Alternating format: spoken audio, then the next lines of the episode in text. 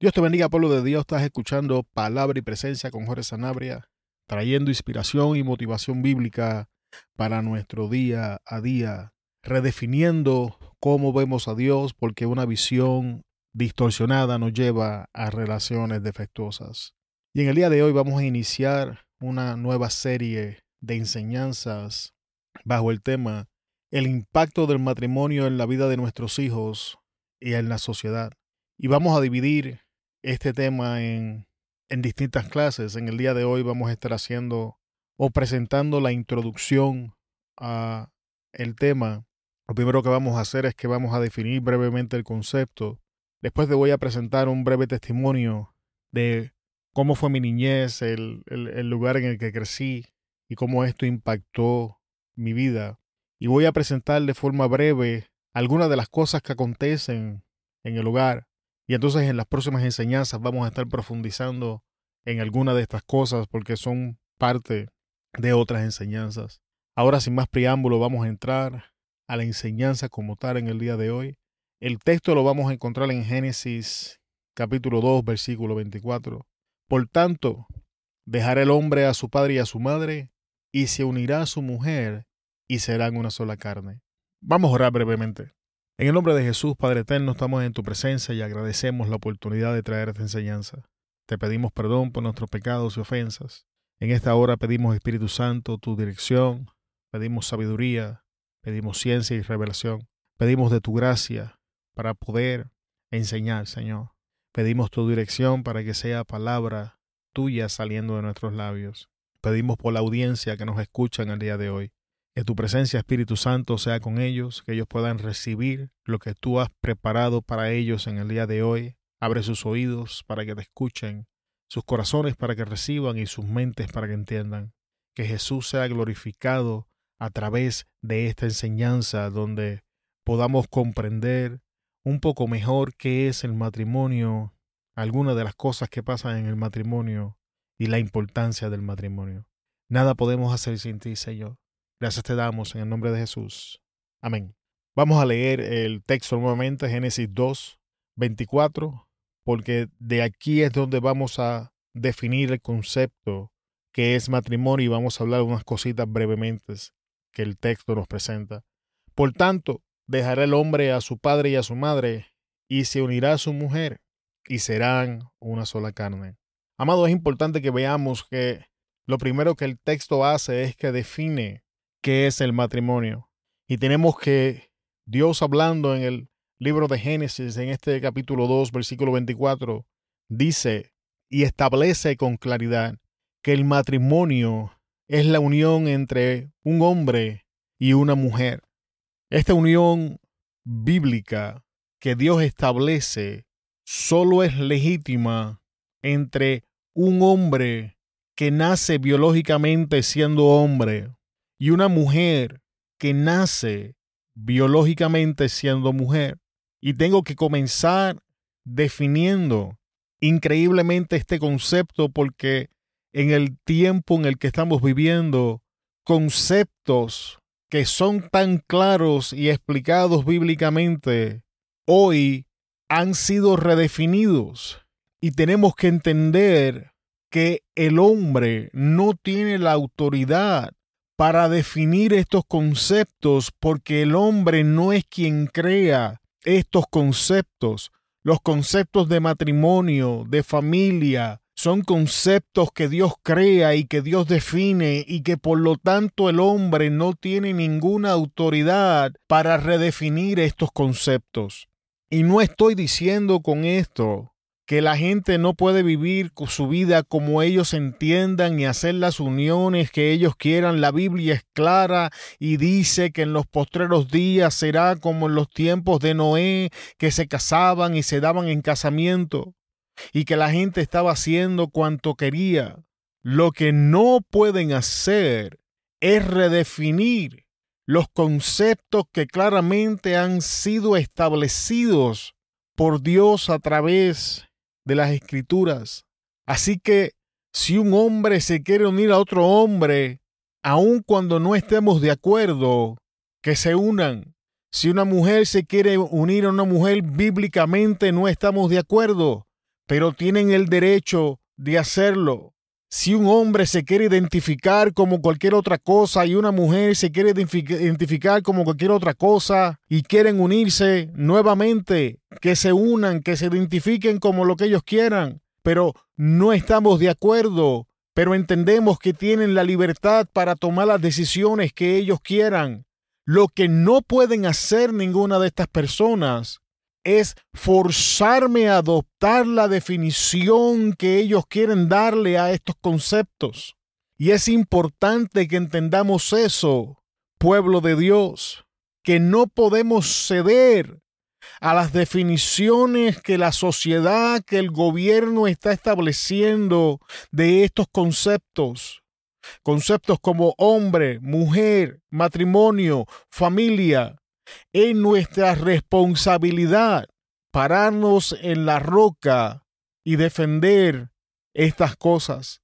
Y con esto no significa que odiamos a estas personas, sencillamente estamos diciendo que cuando hablamos de estas definiciones en estos conceptos, estamos claros que el hombre no tiene la autoridad para redefinirlos, sino que tiene la libertad de vivir y de creer lo que ellos quieran. Pero eso otra, es otra historia. Así que ya que hemos dejado claro que el hombre no puede definir estos conceptos y que el matrimonio, para que se llame matrimonio, tiene que ser en un hombre que nace siendo hombre con una mujer que nace siendo mujer. Hay otras cosas que el texto nos enseña. El texto dice, por tanto, dejará el hombre, ya definimos, a su padre y a su madre. Significa, amado hermano, amada hermana que me escuchas en el día de hoy, que cuando un hombre y una mujer se casa, hay ciertas relaciones que pasan de primera instancia a segunda instancia y es la relación con nuestros padres. Y cuando entramos a un matrimonio donde nuestros padres permanecen siendo la primera relación o una relación más importante que nuestro matrimonio, nos estamos preparando, pueblo de Dios, para un matrimonio difícil. La Biblia enseña que se casará el hombre con su mujer y por tanto dejará a su padre y a su madre que en el momento que estas, estas dos personas deciden unirse, papá y mamá pasan a un segundo plano y ahora mi matrimonio está en un primer plano y es mi responsabilidad tratar mi matrimonio de esa manera. Último concepto que nos enseña el texto, y serán una sola carne. Una de las ideas románticas más conocidas en, en el mundo es la idea de que el matrimonio y las relaciones eh, románticas es la unión de dos mitades para hacer un entero. Y aunque esto se escucha bonito, no es el concepto bíblico. En el concepto bíblico, amado hermano, tenemos dos enteros que se juntan para formar algo nuevo. No es que se juntan dos medias mitades para formar un entero. E, ese no es el matrimonio bíblico. En el matrimonio bíblico se juntan dos enteros, dos entidades completas, aunque totalmente opuestas y posiblemente diferentes, se juntan para formar algo nuevo. Y es importante que entendamos eso. ¿Por qué? Porque esta idea de que dos mitades se juntan pone estrés en la otra parte que supuestamente me complementa, porque ahora esta persona tiene responsabilidades hacia mí que no debería tener. Ahora si yo soy infeliz, culpo a esta otra persona porque no ha podido llenar mi vida para que yo sienta esa felicidad. Cuando llegan los momentos adversos en la vida, y la pasión se acaba, entonces ahora culpo a esta persona de que el fuego de la pasión se acabó porque ella era mi media mitad. Y eso no es cierto. Sin embargo, si somos dos enteros que entramos en esta relación divina que se llama matrimonio, ahora cada parte es responsable de mantener su, su, felicidad. Cada parte es responsable de mantener la pasión encendida. Cada parte es responsable de crecer y madurar juntos para este nuevo concepto que se forma dentro del matrimonio. Y es una historia totalmente distinta. Y una de las razones para que las personas se divorcien es el concepto de estas dos mitades, porque si algo es cierto, amado hermano, es que una vez el romanticismo inicial pasa, una vez el tiempo de estar en la cama pasa y la relación pasa a ese segundo plano donde empieza a crecer y a madurar, es en esa etapa donde los divorcios comienzan a acontecer. Porque la ilusión de las mitades se acaban, el romanticismo comienza a bajar y entonces las personas comienzan a darse cuenta de defectos que habían pasado por alto, de que ahora la otra persona ya no llena tal o cual necesidad en mi vida y así sucesivamente. Así que cosas que tenemos que recordar, que el hombre no tiene la autoridad ni la capacidad de redefinir el matrimonio porque ellos no crearon esta institución. Dios creó la institución del matrimonio, Dios creó al hombre, Dios creó a la mujer y Él estableció claramente que es un hombre desde la perspectiva bíblica, y lo voy a simplificar, un hombre es aquel que nace siendo hombre, siendo varón, y una mujer es aquella que nace siendo mujer. Y es importante que recordemos de esto.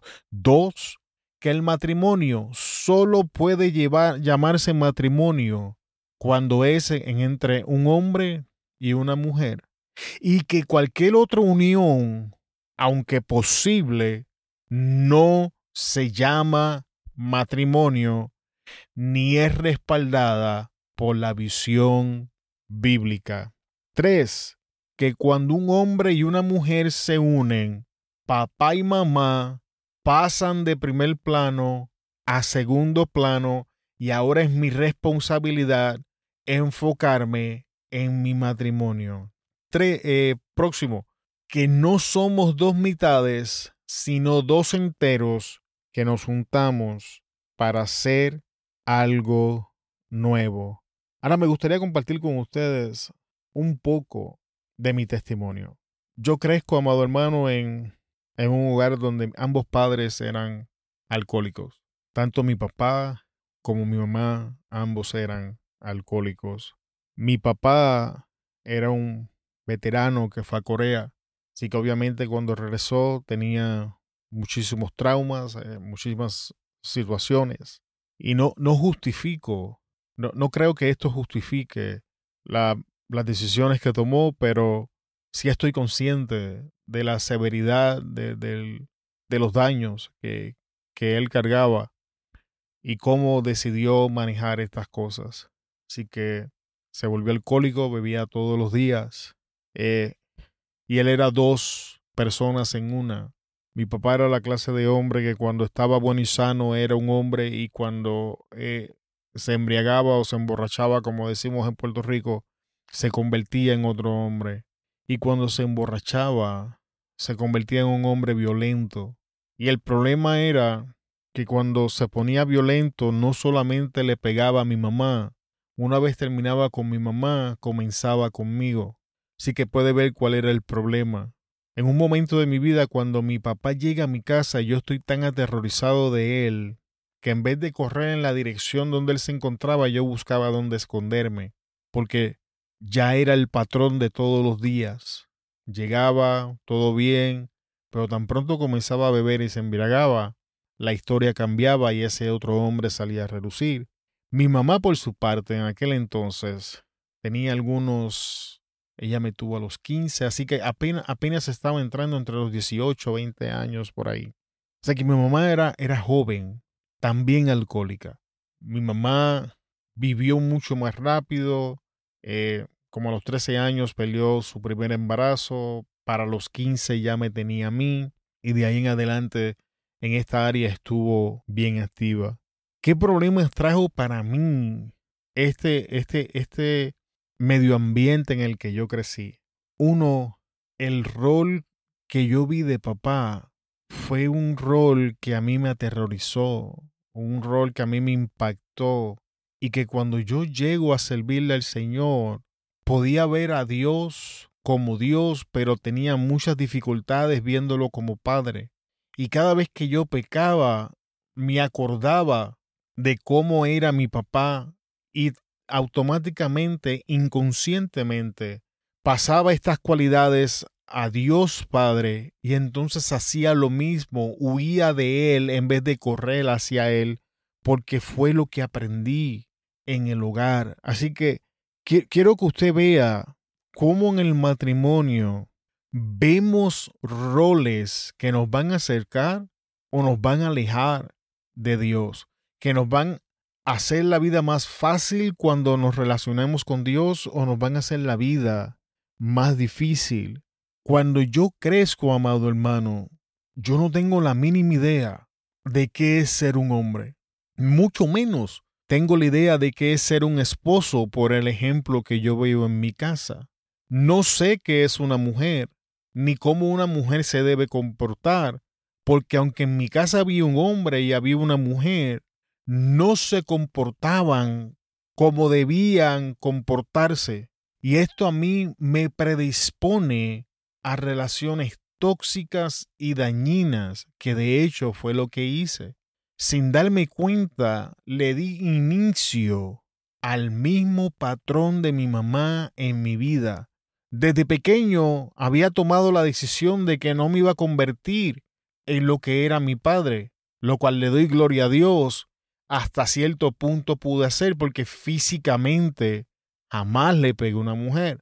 Sin embargo, amado hermano, Emocional y verbalmente esa es otra historia. Sí adopté la visión de mi papá en cuanto a la mujer y comencé a ver la mujer como un objeto para mi satisfacción sexual. Y la predisposición de mi mamá para tener múltiples compañeros según yo iba creciendo fortaleció inconscientemente esa visión que yo tenía.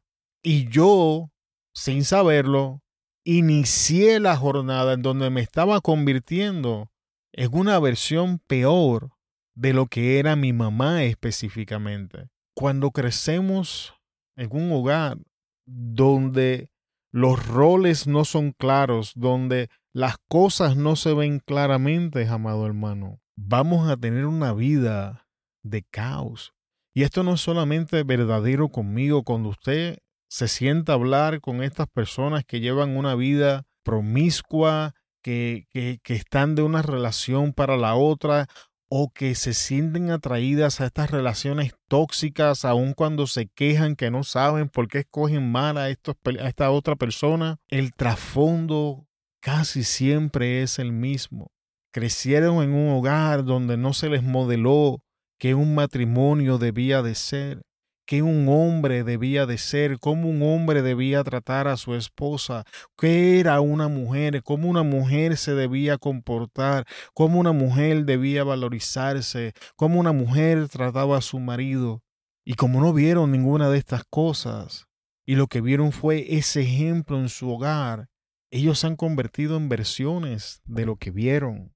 Porque, amado hermano, hombre, que me escuchas en el día de hoy, como padres le enseñamos a nuestros hijos cómo se ve un matrimonio. Como papás es nuestra responsabilidad modelarle a nuestras hijas que es un hombre, que es un hombre verdaderamente.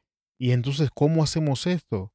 La forma en que tratamos a nuestras esposas, la forma en que nos comportamos en el hogar. Nuestras hijas podrían casarse con nuestro ejemplo. ¿Qué clase de ejemplo estamos dando en el hogar hombres que me escuchan, no pases por alto esto, es importante. Enseñarle a nuestros hijos qué es verdadera masculinidad, qué significa ser solo, qué significa ser un hombre, no solamente con nuestras palabras, no solamente en el momento que hablamos con ellos, sino en nuestra vida práctica, que ellos nos vean abrazar a nuestras esposas, que ellos nos vean decirle te amo a nuestras esposas, que ellos nos vean tratar bien a nuestras esposas. Vamos a pensar, amado hermano, qué ejemplo estamos dándole a nuestros hijos. Cómo tratamos a nuestras esposas dice mucho más para nuestros hijos que están mirando que mil palabras. Mamás, ustedes son responsables de modelar verdadera feminidad a sus hijas. Su ejemplo ante sus hijos e hijas, que es una mujer. Nuestras, nuestras hijas aprenderán de ti, mamá, que es ser esposa y una madre. Nuestros hijos verán en mamá las cualidades de una buena mujer y futura esposa. Pueblo de Dios, con estas palabras quiero finalizar. Es a través de nuestros matrimonios que nuestros hijos e hijas aprenderán a ser papá, mamá, qué es un matrimonio, cómo se establecen las relaciones familiares y relaciones emocionales saludables. Y con esto, amado hermano, finalizamos la introducción para el día de hoy de este tema. Te damos gracias por habernos escuchado hasta esta parte de la enseñanza. Te bendecimos en el nombre poderoso de Jesús y te esperamos en la próxima enseñanza donde vamos a entrar en algunos recordatorios bíblicos que van a impactar nuestra vida en el matrimonio y de nuestros hijos. Se despide de ustedes Jorge Sanabria de Palabra y Presencia. Te bendecimos en el nombre de Jesús y hasta luego.